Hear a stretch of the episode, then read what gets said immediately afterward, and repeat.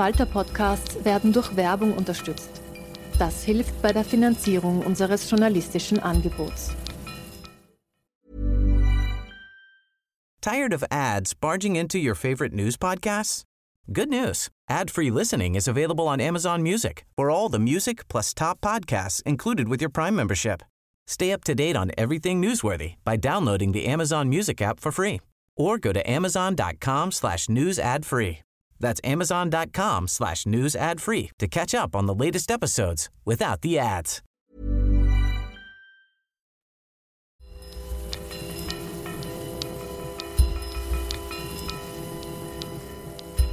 Herzlich willkommen, liebe Zuhörerinnen und Zuhörer, bei der 86. Folge von Schäuber fragt nach. Ich freue mich ja immer, wenn dieser Podcast Reaktionen auslöst. Danke an dieser Stelle für das viele gute Feedback auf die Folge aus der Vorwoche.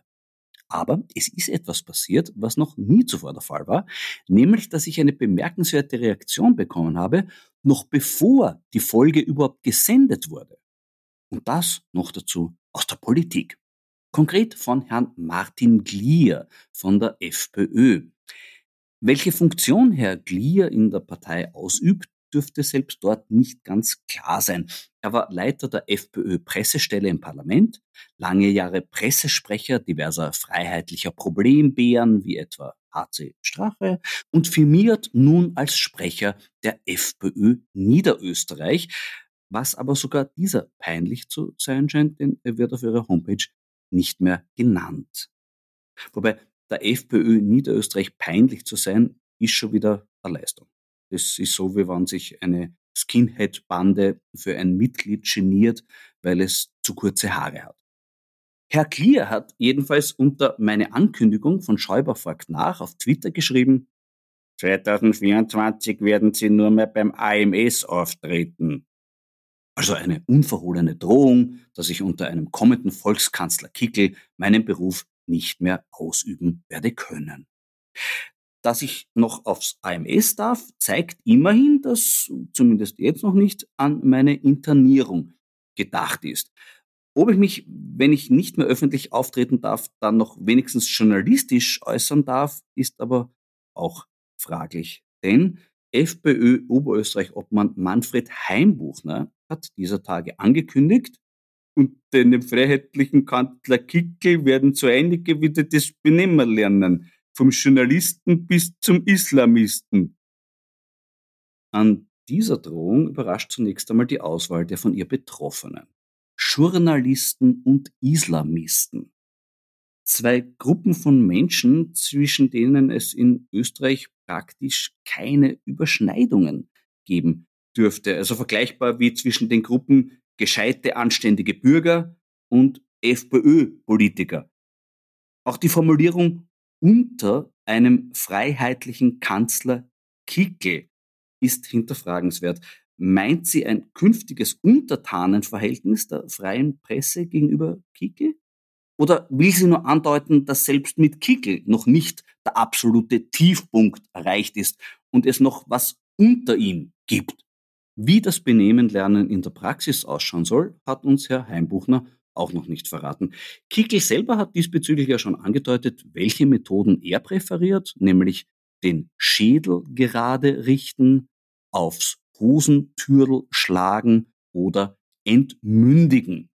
Heimbuchner hat solche Ankündigungen bislang vermieden, weshalb er bei manchen als das zivilisierte Antlitz der FPÖ galt. Das fand ich schon immer rein vom Antlitz her fragwürdig, denn das vom Heimbuchner erinnert an die Schnittstelle von Kim Jong-un und einem Leberknödel. Weiter stellt sich die Frage, welches Benehmen die FPÖ von Journalisten einfordert. Da hört man von freiheitlicher Seite oft die Forderung nach mehr Objektivität in der Berichterstattung. Wie genau diese Objektivität ausschauen soll, hat FPÖ-Generalsekretär und Mediensprecher Christian Hafenecker in einem Profilinterview angedeutet, in dem er erklärt hat, dass FPÖ-TV objektive Berichterstattung mache. Aufs Erste wirkt diese Feststellung so, als würde die FIFA ein Ende der Kommerzialisierung des Fußballs fordern und dabei auf das Vorbild der saudi-arabischen Liga verweisen. Aber es ist auf jeden Fall praktisch, wenn, so wie bei FPÖ-TV, der eigene Parteichef gleichzeitig Chefredakteur ist. Da sollte es mit dem richtigen Benehmen keine Probleme geben. Ganz ähnlich funktioniert das auch bei den rechtsextremen Desinformationsportalen wie InfoDirect oder Auf 1. Warum es bei denen mit dem richtigen Benehmen so gut funktioniert, hat Hafenecker in einem Vortrag bei der AfD beschrieben. Bei klassischen Medien sei man auf Journalisten angewiesen. Bei den neuen Medien gäbe es aber strukturierte Vorgehensweise. Was er damit meint? Ich zitiere Herrn Hafenecker. Strukturierte Vorgehensweise heißt, wir haben regelmäßige Treffen mit den Chefredakteuren dieser Medien und Plattformen und das ist institutionalisiert. Das heißt, man versucht sich wirklich gegenseitig zu helfen. Also, wir lernen. Zum richtigen Benehmen gehört Hilfsbereitschaft gegenüber der FPÖ. Wie die in der Praxis ausschauen kann, verrät uns der Leiter von InfoDirect, Michael Scharfmüller.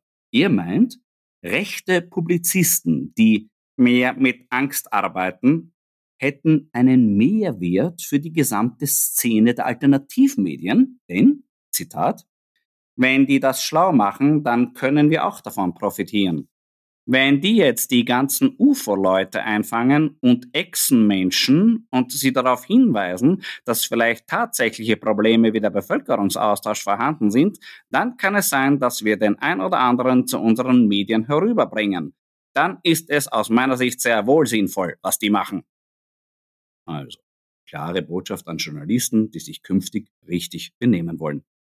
Hören Sie auf, sich mit Fragen zu beschäftigen wie wie viel Geld haben die Funktionäre der Grazer FPÖ gestohlen, warum wurden die an der Aufklärung des Skandals arbeitenden Funktionäre von Herbert Kickl aus der Partei ausgeschlossen, wann wird Kickls persönlicher Korruptionsskandal um seine Agentur Ideenschmiede endlich aufgearbeitet? Nein, Schluss damit. Schauen Sie lieber aus dem Fenster, ob draußen vielleicht gerade ein UFO landet oder Echsenmenschen scheinbar arglos vorbeispazieren, dabei aber ihre Übernahme der Weltherrschaft vorbereiten.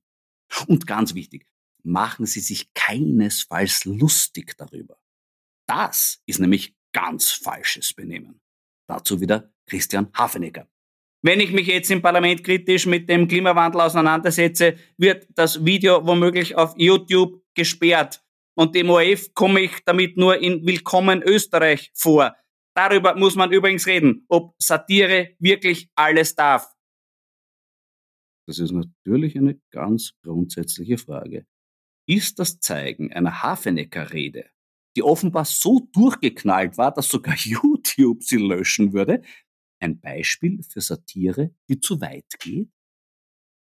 Da muss ich mich als Satiriker auch fragen, ob das nicht ganz grundsätzlich für das Zitieren von FPÖ-Politikern gilt. Zum Beispiel für folgendes Zitat vom zweiten niederösterreichischen Landtagspräsidenten Gottfried Waldhäusl. Ich trage das Wort Wald im Namen, dadurch sehe ich mich als Schutzpatron unserer Wälder, sagt Herr Waldhäusl. Diesen Satz auch noch satirisch zu kommentieren, ginge allerdings nicht zu weit, sondern es wäre unter der satirischen Mindestwürde. Die Frage, ob Satire wirklich alles darf, stellt sich auch bei den Reaktionen auf die Forderung von Landeshauptfrau Stellvertreter Udo Landbauer nach Tempo 150 auf niederösterreichischen Autobahnen. Als Beispiel für einen absoluten Grenzfall gerade noch oder nicht mehr zulässiger Satire sei hier die Wortmeldung des FPÖ-Verkehrslandesrates Günther Steinkellner vorgehoben. Er verteidigte in einer offiziellen Presseaussendung die Idee Landbauers mit dem Argument, Tempo 150 auf Autobahnen sei eine Maßnahme gegen, wollen Sie, liebe Hörerinnen und Hörer, vielleicht mitraten, wogegen Tempo 150 wirkt? Ich glaube, Sie werden nicht draufkommen. Laut Herrn Steinkellner ist Tempo 150 eine Maßnahme gegen Inflation. Jo, wo sonst? Noch grenzwertiger ist aber seine Begründung, warum das gegen Inflation hilft, weil, so der Verkehrslandesrat wörtlich, Zeit ist Geld. Okay, angesichts dieser Erkenntnis möchte ich noch eine weitere Maßnahme gegen Inflation empfehlen, nämlich in der Früh möglichst gründlich die Zähne putzen. Denn Morgenstund hat Gold im Mund. Und auch die freiheitliche Forderung nach mehr journalistischer Objektivität könnte dank einer wirkungsvollen Maßnahme endlich erfüllt werden, nämlich durch das Tragen von Plateauschuhen. Denn es gilt ganz allgemein und für die Führung der FPÖ im Speziellen, Lügen haben kurze Beine. Eine weitere Maßnahme für mehr Objektivität wäre so gesehen auch mehr Wein trinken. Denn es heißt ja, im Wein liegt die Wahrheit. Das gilt auch für meine heutige Empfehlung vom Weindepot Neutz. Es ist der Sancerre Marne Cayotte 21 von Jean-Max Roger.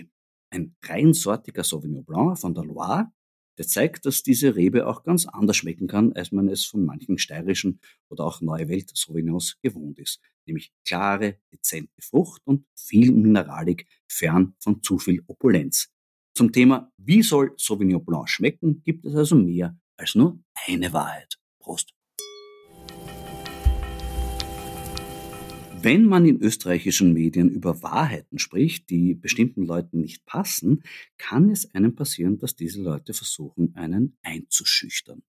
Da ist es dann wertvoll, wenn man auf professionelle Unterstützung zählen kann, wie zum Beispiel auf meinen heutigen Gesprächsgast. Es ist die Medienrechtsexpertin und Anwältin Maria Windhager. Grüß dich, Maria. Hallo, Florian. Ich habe vorhin über die Drohung von Manfred Heimbuchner gesprochen, der meint, dass unter einem Kanzler Kickel Journalisten wieder benehmen lernen werden. Soll man solche Drohungen ernst nehmen? Ja, die soll man sehr ernst nehmen. Und nicht nur ernst nehmen, sondern darauf auch äh, in aller Schärfe reagieren. Die FPÖ hat eine politische Agenda und diese Drohung entspricht der politischen Agenda. Ich finde, das wird viel zu wenig ernst genommen derzeit. Welche Methoden, Journalisten einzuschüchtern, kennst du aus deiner Arbeit? Ach ja, da gibt es sehr, sehr viele vielschichtige Methoden.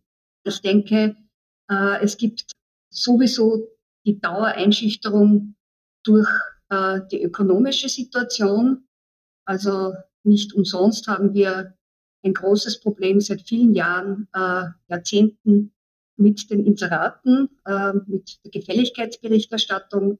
Äh, da sehe ich eigentlich ein absolutes Grundübel. Da kommt dann der Druck äh, in die Redaktionen teilweise sehr subtil daher, teilweise auch offen.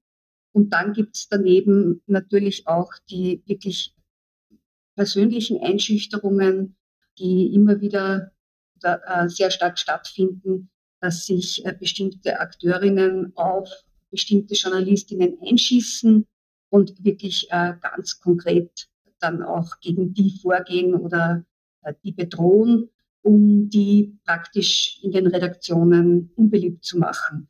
Äh, das, weil das auch einen enormen ökonomischen Druck erzeugt und äh, weil jede Redaktion keinen Ärger haben möchte mit seinen äh, Mitarbeiterinnen, also mit den Journalistinnen. Das heißt, äh, wenn man angeschossen wird und ähm, herabgesetzt wird, äh, dann äh, ist das immer eine Form von Beschädigung. Eine beliebte Methode, um Journalisten einzuschüchtern, ist die Slap-Klage geworden. Äh, was versteht man darunter? Naja, diese Slap-Klage, die ähm, gibt es eigentlich schon lange. Ähm, äh, die, es, es ist eine klassische Einschüchterungsklage und diese Bezeichnung als SLAP, die ist jetzt einfach äh, äh, in der Form oder in dieser Bezeichnung äh, durch die Bemühungen der EU in den öffentlichen Diskurs gekommen, Strategic Lawsuits Against Public Participation übersetzt. Im Prinzip geht es darum, dass man die Zivilgesellschaft oder Journalistinnen, ähm, ja, alle möglichen Akteurinnen äh, die sich für gesellschaftspolitische Anliegen einsetzen, durch ähm, Einschüchterungsklagen zu schwächen, sie aus dem öffentlichen Diskurs zu bringen und praktisch den, die Auseinandersetzung in den Gerichtssaal zu verlagern, damit hier eine bessere Ausgangsposition für die Klägerinnen äh, da ist, einfach aus ökonomischen Gründen. Solche Prozesse binden enorm viel Energie, extrem viel Zeit, äh, Nerven äh, und, und sind eine ökonomische, eine riesige Bedrohung. Und für große Unternehmen ist das meistens äh, keine große Sache, weil sie sich das sehr gut leisten können. Also die haben einfach die, äh, die finanziellen Mittel, um jahrelang jemanden äh, vor Gericht zu zerren. Und das sehen wir eben europaweit, dass das enorm zugenommen hat. Also das kann eben darin bestehen in Klagshäufungen, in unverhältnismäßigen Klagen. Und äh, das ist ein Riesenproblem in der Praxis. Und es, es ist gar nicht einfach, das juristisch in den Griff zu bekommen. Also erstens einmal die Frage, was ist überhaupt eine SLAP-Klage und was sind allenfalls Sanktionen gegen eine SLAP-Klage. Da wird, äh, also das ist einfach noch derzeit in Diskussion, wie man das am besten in den Griff bekommt. Aber es ist ein ganz wichtiges Anliegen und ein ganz wichtiges Thema, um Bewusstsein für unverhältnismäßige äh, Klagsführungen äh, zu wecken. Man sieht ja auch immer wieder, dass diese Strategie nichts nutzt, Slap-Klagen zu machen. Also mir fällt der René Benko ein, der regelmäßig mit Klagen gedroht hat, auch vielen Redaktionen. Äh, da hat die Strategie offenbar nicht gegriffen, weil die meisten haben trotzdem drüber geschrieben. Oder die OMV, die es versucht hat gegen äh, Dossier.at. Äh, wieso kommen die nicht selber drauf, dass eine Slap-Klage vielleicht äh, kontraproduktiv ist? Naja, das ist, so einfach ist das nicht. Erstens muss man schon sagen, da liegt eine enorme Leistung der Zivilgesellschaft jeweils dahinter, sich äh, gegen solche Slap-Klagen zu wehren. Auch sozusagen die äh, journalistische Unterstützung die eben dann dafür sorgt, dass das, worüber nicht geredet werden darf, dann erst recht publiziert wird. Aber das äh, in vielen Fällen geht sich halt trotzdem aus und man kann nicht sagen, das ist von vornherein aussichtslos. Also das muss man sich wirklich im Einzelfall anschauen. Es hängt auch immer sehr, sehr stark davon ab, wie eben in der Zivilgesellschaft dieser Protest dann auch verankert ist. Äh, ich kenne einige Verfahren, die leider relativ wenig Öffentlichkeit bekommen und schon sehr dramatisch sind und über die wird wenig geredet. Also insofern, äh, oder, und, und ich sehe, dass die sozusagen sehr wohl diesen Zweck erfüllen, dass unliebsame äh, Kritik erfolgreich eingeschränkt wird. Also ich habe das äh, zuletzt äh, bei einer Veranstaltung auch im Detail dargelegt. Das betrifft, äh, betrifft das Verfahren von, äh, gegen den äh, Verein gegen Tierfabriken von Spar, also von der Handel, Handelskonzern Spar, äh, der äh, einfach äh, verhindern möchte, dass Spar im Zusammenhang mit dieser Schweinehaltung auf Vollspaltenböden in Verbindung gebracht wird. Und Spar hat zum Beispiel im Sicherungsverfahren erfolgreich eine äh, einstweilige Verfügung durchgesetzt. Und äh, diese einstweilige Verfügung wirkt sofort. Und seit äh, mittlerweile eineinhalb Jahren kann der VGD zu diesem Thema eigentlich gar nichts sagen. Selbst wenn äh, wir äh, letztendlich vor dem obersten Gerichtshof erfolgreich sein sollten, dann ist es Spar zumindest gelungen, für einen doch erheblichen Zeitraum eine Ruhe zu haben. Und die Diskussion quasi zu unterdrücken. Also in dem Fall hat die, die Slap-Klage den Erfolg, dass das genau, Thema aus genau. der Öffentlichkeit sagen, rausgenommen wird. In dem Fall hat die Slap-Klage jedenfalls ihren Zweck erfüllt, äh, weil die jetzt zumindest für einige Zeit eine Ruhe hatten. Und das kann man dann nachträglich, kann man nicht sagen, ja, ich habe jetzt aber ein Jahr lang äh, nichts sagen können und, und das, äh, wie soll ich sozusagen da dann daraus einen Schadenersatz knüpfen? Insofern äh, gibt es schon nach wie vor sehr viele Baustellen, die sehr unbefriedigend sind. Du lässt dich jedenfalls nicht einschüchtern. Du hast sogar gegen Facebook prozessiert. Äh, worum ist es da gegangen? Bei Facebook ist es äh, darum gegangen, wirklich einen ganz gezielt einen Musterprozess zu führen, dahingehend, dass äh, wenn man nicht äh, den wahren Absender in Erfahrung bringen kann, also Stichwort Pseudonymität, ich kann nicht ausforschen, äh, wer mir ein Hassposting äh, geschickt hat, dann kann ich, äh, wenn der Host-Provider entsprechend informiert worden ist, also in dem Fall Facebook, durchgesetzt werden, dass eine rechtswidrige Äußerung gelöscht werden muss. Und das Problem war, dass Facebook ähm, auf alle Bestimmungen, äh, die es in diesem Zusammenhang gegeben hat, vereinfacht ausgedrückt gepfiffen hat, obwohl sie darauf hingewiesen worden sind, dass dieses, äh, äh, diese rechtswidrigen Äußerungen über die Eva Klawischnik auf einem Fake-Account stattgefunden haben, hat Facebook nicht reagiert, obwohl Facebook eigentlich nach seinen eigenen äh, Richtlinien äh, Fake-Accounts nicht zulässt. Facebook hat auch äh, auf unsere Aufforderung, dass da etwas Rechtswidriges verbreitet wird, nicht reagiert. Und dann in der Folge haben wir einfach gesagt, so und jetzt gehen wir mal gegen Facebook vor Und das war halt eine wirklich mühsame, äh, langjährige Angelegenheit, hat sich aber im Ergebnis absolut gelohnt, weil äh, die Sache dann bis vor den Europäischen Gerichtshof gegangen ist und da eine sehr wichtige Leitentscheidung, kann man sagen, äh, getroffen worden ist, wo ganz klar die Verantwortlichkeit der Host-Provider bejaht worden ist und äh, was sehr sensationell war, dass wir auch durchgesetzt haben, dass eine Verfügung oder ein Urteil auch weltweit gilt, also sozusagen Facebook auch verpflichtet ist, äh, dann das wirklich auch überall und nicht nur regional zu löschen und auch klargestellt worden ist, dass auch sinngleiche Äußerungen zu unterlassen sind. Also sozusagen Facebook hier auch eine gewisse Sorgfaltspflicht trifft und zu schauen, dass nicht sinngleiche Äußerungen verbreitet werden. Und das war ein sehr großer Erfolg. Äh, Facebook ist auch verpflichtet worden, eine Urteilsveröffentlichung zu veröffentlichen und äh, auch einen Schadenersatz zu zahlen, einen immateriellen Schadenersatz.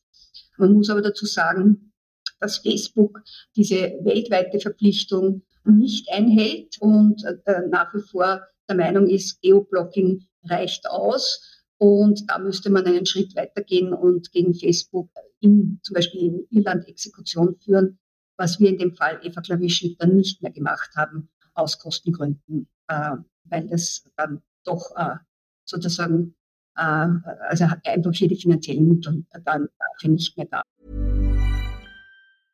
A lot can happen in the next three years. Like a chatbot may be your new best friend. But what won't change? Needing health insurance. United Healthcare Tri Term Medical Plans are available for these changing times. Underwritten by Golden Rule Insurance Company, they offer budget friendly, flexible coverage for people who are in between jobs or missed open enrollment. The plans last nearly three years in some states, with access to a nationwide network of doctors and hospitals. So, for whatever tomorrow brings, United Healthcare Tri Term Medical Plans may be for you. Learn more at uh1.com. Dieser Kampf gegen Hass im Netz, den du da führst, ist das ein Kampf gegen Windmühlen oder gibt es da wirklich Hoffnung, dass sich da was verbessert? Also ich würde nicht sagen, dass es ein Kampf gegen Windmühlen ist. Es ist vielmehr eigentlich eine tägliche Verpflichtung, hier aktiv etwas dem Hass und der Hetze entgegenzusetzen. Das ist einfach eine gesellschaftspolitische Verpflichtung und Herausforderung und man muss dann dafür auch juristische Hilfe in Anspruch nehmen. Und diese Musterverfahren führen zumindest dazu, dass hier wirklich die Diskussion belebt wird und laufend geführt wird, weil es gibt ja auch sozusagen laufend neue Herausforderungen und sie führen ja auch zu Gesetzgebungsakten. Natürlich ist es so, dass die Juristinnen immer hinterher sind, aber zum Beispiel, äh, dass mittlerweile Common Sense ist, dass es eine stärkere Haftung der Provider gibt, eine stärkere Verantwortlichkeit der Provider gibt, äh, das ist einfach auch auf diese Verfahren zurückzuführen. Und deswegen sind die so wahnsinnig wichtig, dass man die möglichst intensiv betreibt. Die FPÖ Steiermark wurde gerade verurteilt wegen dem Verbreiten von Fake News über Ministerin Gewessler. Äh, wie schaut es generell aus im Kampf gegen Fake News im Netz? Ich sehe es so, dass äh, aus meiner Perspektive als Anwältin dieser Kampf gegen äh, Fake News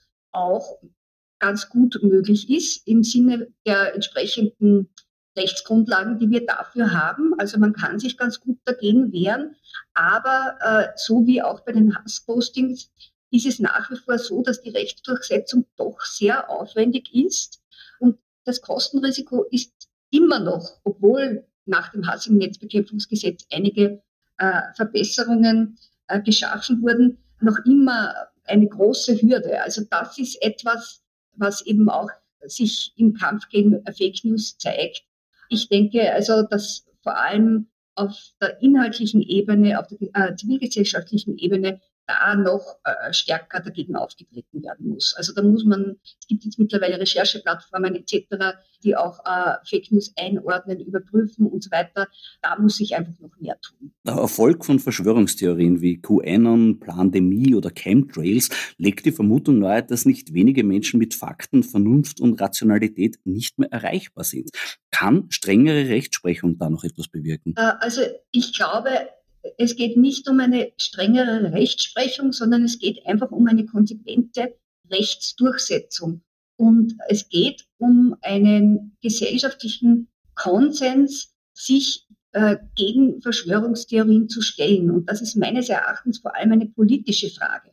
weil diese Verschwörungstheorien sind ja vor allem dann so gefährlich, wenn sie in den aktuellen politischen Diskurs einfließen und dort instrumentalisiert werden. Da sehe ich äh, die größte Gefahr und dort müsste man auch politisch ansetzen aus meiner Sicht. Apropos Rechtsprechung, was sagst du zum VfGH-Urteil über die Illegalität des ORF-Stiftungsrates in seiner jetzigen Form? Naja, das war äh, dringend und bitter notwendig, dass das gekommen ist. Und ich bin sehr froh, dass sich hier etwas getan hat. Ich finde es auch bemerkenswert, dass der Verfassungsgerichtshof sich der Sache auch sehr prompt angenommen hat. Das ist nicht immer so. Manchmal wartet man dann schon länger darauf.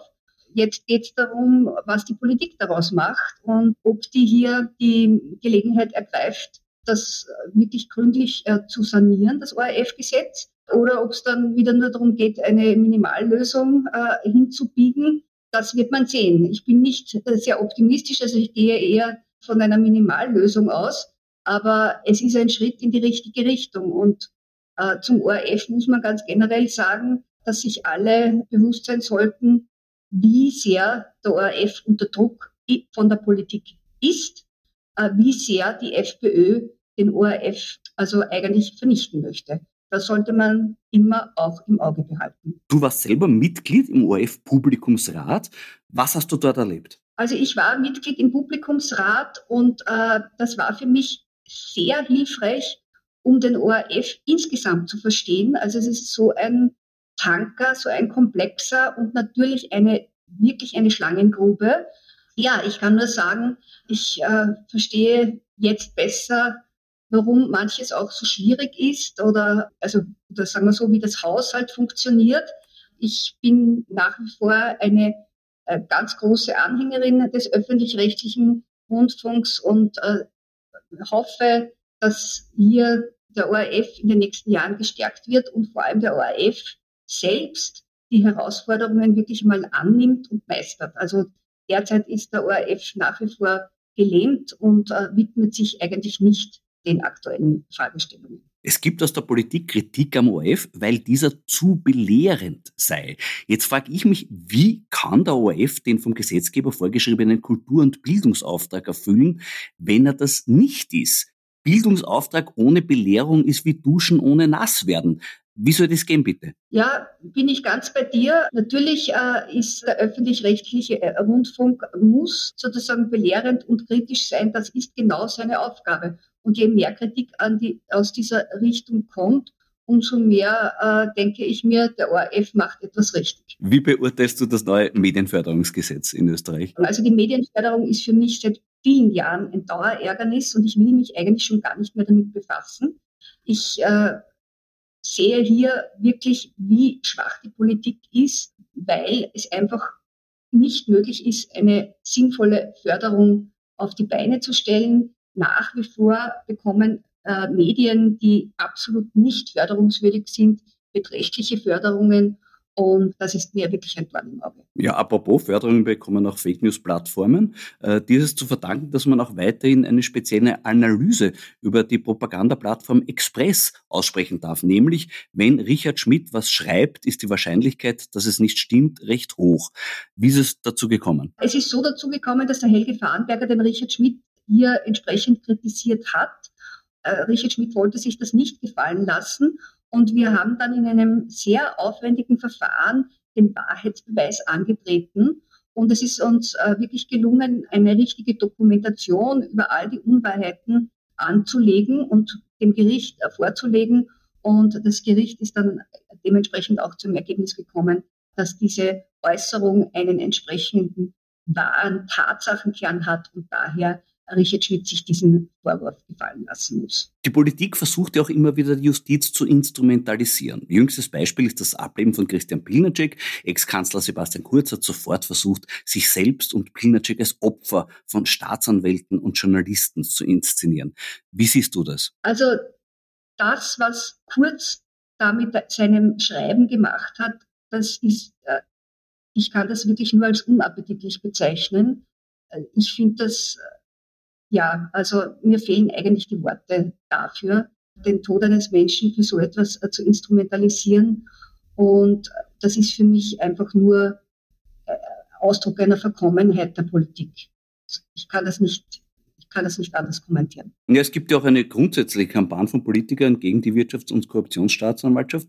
Ist das deiner Meinung nach übliche Litigation-PR oder ist das für den Rechtsstaat gefährlich? Das ist für den Rechtsstaat absolut gefährlich. Also diese, diese Diskussion, die da permanent angezettelt wird, schadet massiv und die Institutionen sind hier wirklich gefordert, auch äh, sich sehr klar zu positionieren. Das ist auch eine Chance. Man kann eben aus, aus dem heraus auch etwas lernen und das hat auch eine gute Seite, aber dieser Dauerbeschuss ist einfach schon ein Problem. Glaubst du, wird das Wirkung zeigen irgendwie oder hast du da Vertrauen, dass die Beschossenen dem standhalten? Also ich glaube, äh, dass die Beschossenen lernen müssen, dem Stand zu halten und das auch zunehmend besser äh, machen. Ja, also ich glaube, dass, dass hier wirklich ja, sich etwas auch entwickelt hat. Ich glaube, es ist uns viel, allen oder vielen bewusster geworden, wie wichtig eigentlich diese Institutionen sind. Und ich meine, Kritik an Institutionen ist ja sehr, sehr wichtig. Und äh, Österreich war nie ein besonders diskursfreudiges Land. Das muss man halt jetzt einfach auch betreiben und man muss aber auch die Abgrenzung finden, einfach äh, zu, zu einer politischen Instrumentalisierung. Äh, da ist einfach die Grenze fließend und da muss man einfach sehr genau hinschauen. Ich denke, dass all diese demokratischen Einrichtungen, diese Institutionen, die Grundfreiheiten müssen täglich neu erkämpft werden. Immer wieder. Und äh, das ist etwas, was in dieser Zeit besonders deutlich wird. Zum großen Thema Inseratenkorruption steht uns der Prozess ja noch bevor. Dabei wird wohl ein Sittenbild der Republik Österreich als Boulevarddemokratie aufgezeigt werden. Glaubst du, wird diese Boulevarddemokratie dadurch ins Wanken geraten? Also ins Wanken geraten vielleicht schon, aber mehr als Wanken sehe ich nicht. Also da gibt es einfach zu viele Interessen und äh, zu viele politische Verbindungen, die nach wie vor äh, vom Boulevard da bestens bedient werden. Und da sind wir noch nicht sehr weit. Die Macht der Verlegerhäuser Dichand und Fellner, äh, glaubst du, wird ungebrochen bleiben oder könnte sich da was verschieben? Verschiebungen sind schon möglich, ja, aber sozusagen das Grunddilemma, dass hier eben diese äh, Verbindungen da äh, einfach trotzdem noch nutzbringend sind, das, über das kommt man nicht hinweg. Und, und ich, ich, ich denke, da müsste noch viel mehr passieren, damit da das wirklich ernsthaft ins Wanken gerät. Aber ich meine, ich finde es gut und wichtig, äh, dass hier etwas sichtbar gemacht wird und dass sich vielleicht auch etwas verschiebt. Das ist schon einmal ein Schritt aber da wird man noch einen langen Atem brauchen, um das wirklich zum Einsturz zu bringen. Seitens der ÖVP laufen ja schon Vorbereitungen auf diesen Prozess. Ministerin Ed Stadler hat gerade erst eine neue Initiative für ein Zitierverbot aus Akten gestartet. Was hältst du von der Idee? Also ich halte gar nichts davon. Ich äh, denke, es handelt sich hier um ein politisches Ablenkungsmanöver und natürlich um eine etwas verzweifelte Aktion für die eigene Klientel, die ja aufgrund dieser Akten und dieser Zitiermöglichkeit aus den Akten wirklich in ein schiefes Licht äh, gerückt worden ist. Hier wurde etwas sichtbar, was ohne diese Möglichkeit äh, der Zitierung aus Akten nicht möglich gewesen wäre. Das war äh, ganz wichtig und äh, das ist der Kern der Meinungs- und der Pressefreiheit, dass man hier auch darüber berichtet. Und deswegen wäre es aus meiner Sicht verfassungswidrig, wenn ein solches Verbot, wie es äh, derzeit der Ministerin vorschwebt, kommen würde. Sie beruft sich dabei auf Deutschland und sagt, da sei das auch so. Wie ist denn überhaupt die internationale Rechtslage zu diesem äh, Thema zitieren? In Deutschland ist das auch schon umstritten und es gibt schon eine längere Diskussion in Deutschland, um diesen äh, Straftatbestand abzuschaffen oder zumindest abzuändern, weil vollkommen klar ist, dass dieser Tatbestand in dieser Form grundrechtswidrig ist. Weil es hier handelt es sich hier um ein abstraktes Gefährdungsdelikt, da gibt es keine Abwägung, gar nichts. Und das alleine verletzt die Meinungs- und Pressefreiheit. Es gibt auch eine einschlägige Entscheidung des Europäischen Gerichtshofs für Menschenrechte in einem vergleichbaren Fall, wo es auch um ein Zitierverbot gegangen ist, wo eben auch schon äh, festgestellt worden ist, dass das die Meinungsfreiheit verletzen würde. Bisher war es so in Deutschland, dass man gesagt hat, ja, das Zitierverbot ist nicht so tragisch, äh, weil man darf halt nicht wörtlich zitieren, aber aus dem Inhalt der Akten sinngemäß wiedergeben. Ich glaube, du hast einmal einen ganz genialen, äh, eine ganz geniale Kolumne geschrieben, äh, wo du gesagt hast, wie würde das äh, sich anhören, wenn man sinngemäß diese diversen Chats zum Beispiel zitieren würde. Also ich glaube, äh, du hättest schon ähm, eine Möglichkeit aufgezeigt, wie man trotz so eines Zitierverbotes äh, hier äh, über die einschlägigen Äußerungen berichten könnte. Aber das kann es ja letztlich nicht gewesen sein. Es ist auch klar, dass es nicht nur um Chats geht, sondern es geht natürlich auch um äh, rechtliche Einschätzungen in Akten, die eben entsprechend im überwiegenden öffentlichen Interesse auch äh, thematisiert werden dürfen. Und da ist es immer gut, wenn man sich auch an den Wortlaut halten kann, äh, weil es gerade in juristischen Kontexten äh, gerade auf jedes einzelne Wort ankommt. Es wäre ja absurd, das eben in der Form dann zu verbieten. Und das in diese Richtung geht auch die Diskussion in Deutschland. Ich glaube, es gibt auch schon Verfahren, die diesbezüglich anhängig sind. Und wenn das vor den Europäischen Gerichtshof für Menschenrechte kommt und nicht vorher sozusagen auf der logistischen Ebene, gesetzgeberischen Ebene korrigiert wird, dann äh, ist das aus meiner Sicht eine sichere Verurteilung. Ich kann so durchaus nachvollziehen, woher dieser Gedanke kommt, weil er tatsächlich das Zitieren oftmals erst die Klarheit bringt, auch für breite Bevölkerungsschichten. Also ich erinnere mich an den Satz, wo war meine Leistung von Walter Maischberger. Der hat sehr vielen Leuten einfach zum ersten Mal klar aufgezeigt, worum geht es denn in dieser ganzen Geschichte. Das ist nicht ein wahnsinnig komplexes Verfahren da jetzt und nicht äh, komplizierte Wirtschaftskriminalität, sondern es ist teilweise ein ganz primitiver, einfacher Schmäh. Äh, haben die Politiker genau davor Angst, dass solche Zitate eben dann in die, in die Öffentlichkeit kommen, die auf einmal den Menschen die Augen öffnen. Ja, ganz klar. Also deswegen habe ich auch vorhin gemeint, aus meiner Sicht, dass eine Aktion von der Ministerin Edstadler für ihre eigene Klientel, der das so wahnsinnig unangenehm ist und die sich denkt, wieso gibt es hier keine Möglichkeit, sich gegen sowas zu wehren? Weil natürlich genau dieses Zitieren damit etwas sichtbar macht und deutlich macht, was eben wirklich für jeden verständlich ist. Äh, und das will man verschleiern und vertuschen. Ist es vielleicht eine politische Vorleistung an Politiker anderer Parteien, die Journalisten richtiges Benehmen lehren wollen? Absolut. Äh, und es ist auch wirklich extrem kurzsichtig. Also ich bin erschüttert und ich bin wirklich verärgert, dass solche Vorschläge von einer Verfassungsministerin kommen, die eigentlich dafür da wäre, unsere Verfassung zu schützen. Ich finde das wirklich empörend und das kann man eigentlich so nicht stehen lassen. Und ich wundere mich, dass das eben so wenig auch auf Widerstand stößt. Äh, dass in dieser Debatte hier nicht äh, schärfer darauf hingewiesen wird, dass das eigentlich eine, eine, eine Forderung ist, die, äh, die von vornherein zum Scheitern verurteilt ist. Wir haben unser Gespräch begonnen mit dem Thema Einschüchterungsklagen. Wegen einer solchen stehen wir morgen gemeinsam vor Gericht. Kripo-Chef Andreas Holzer hat mich geklagt, weil ich mich über seine mangelhaften Ermittlungen gegen HC Strache lustig gemacht habe. Schon das Erstgericht hat den, das Tatsachensubstrat, auf dem meine Kritik beruht, bestätigt. Äh, darüber hinaus hat Holzer unter Wahrheitspflicht vor Gericht etwas anderes gesagt als unter Wahrheitspflicht vor dem parlamentarischen U-Ausschuss. Ich kann mir das nicht erklären. Hatte er möglicherweise da einen Aussagenotstand?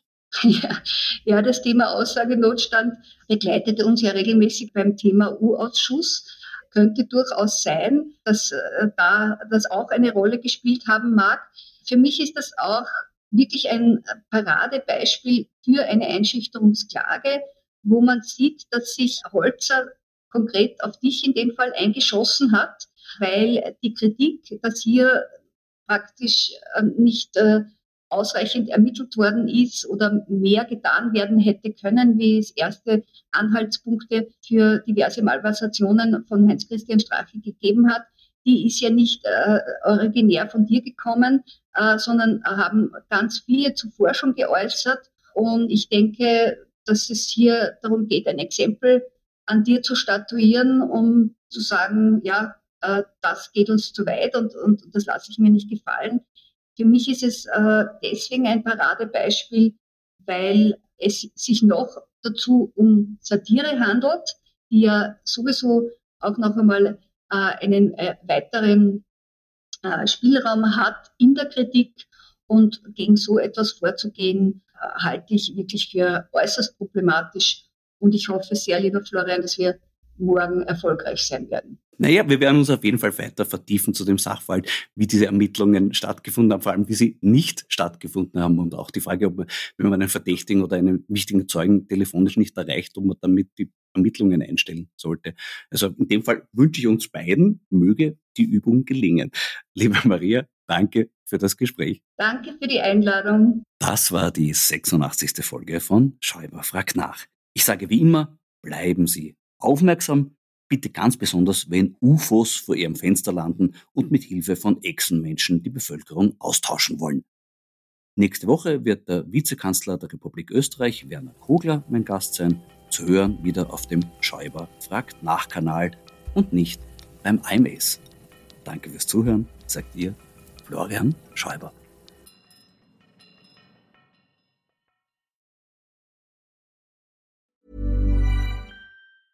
Tired of ads barging into your favorite news podcasts? Good news. Ad-free listening is available on Amazon Music for all the music plus top podcasts included with your Prime membership. Stay up to date on everything newsworthy by downloading the Amazon Music app for free or go to amazon.com slash news ad free. That's amazon.com slash news ad free to catch up on the latest episodes without the ads.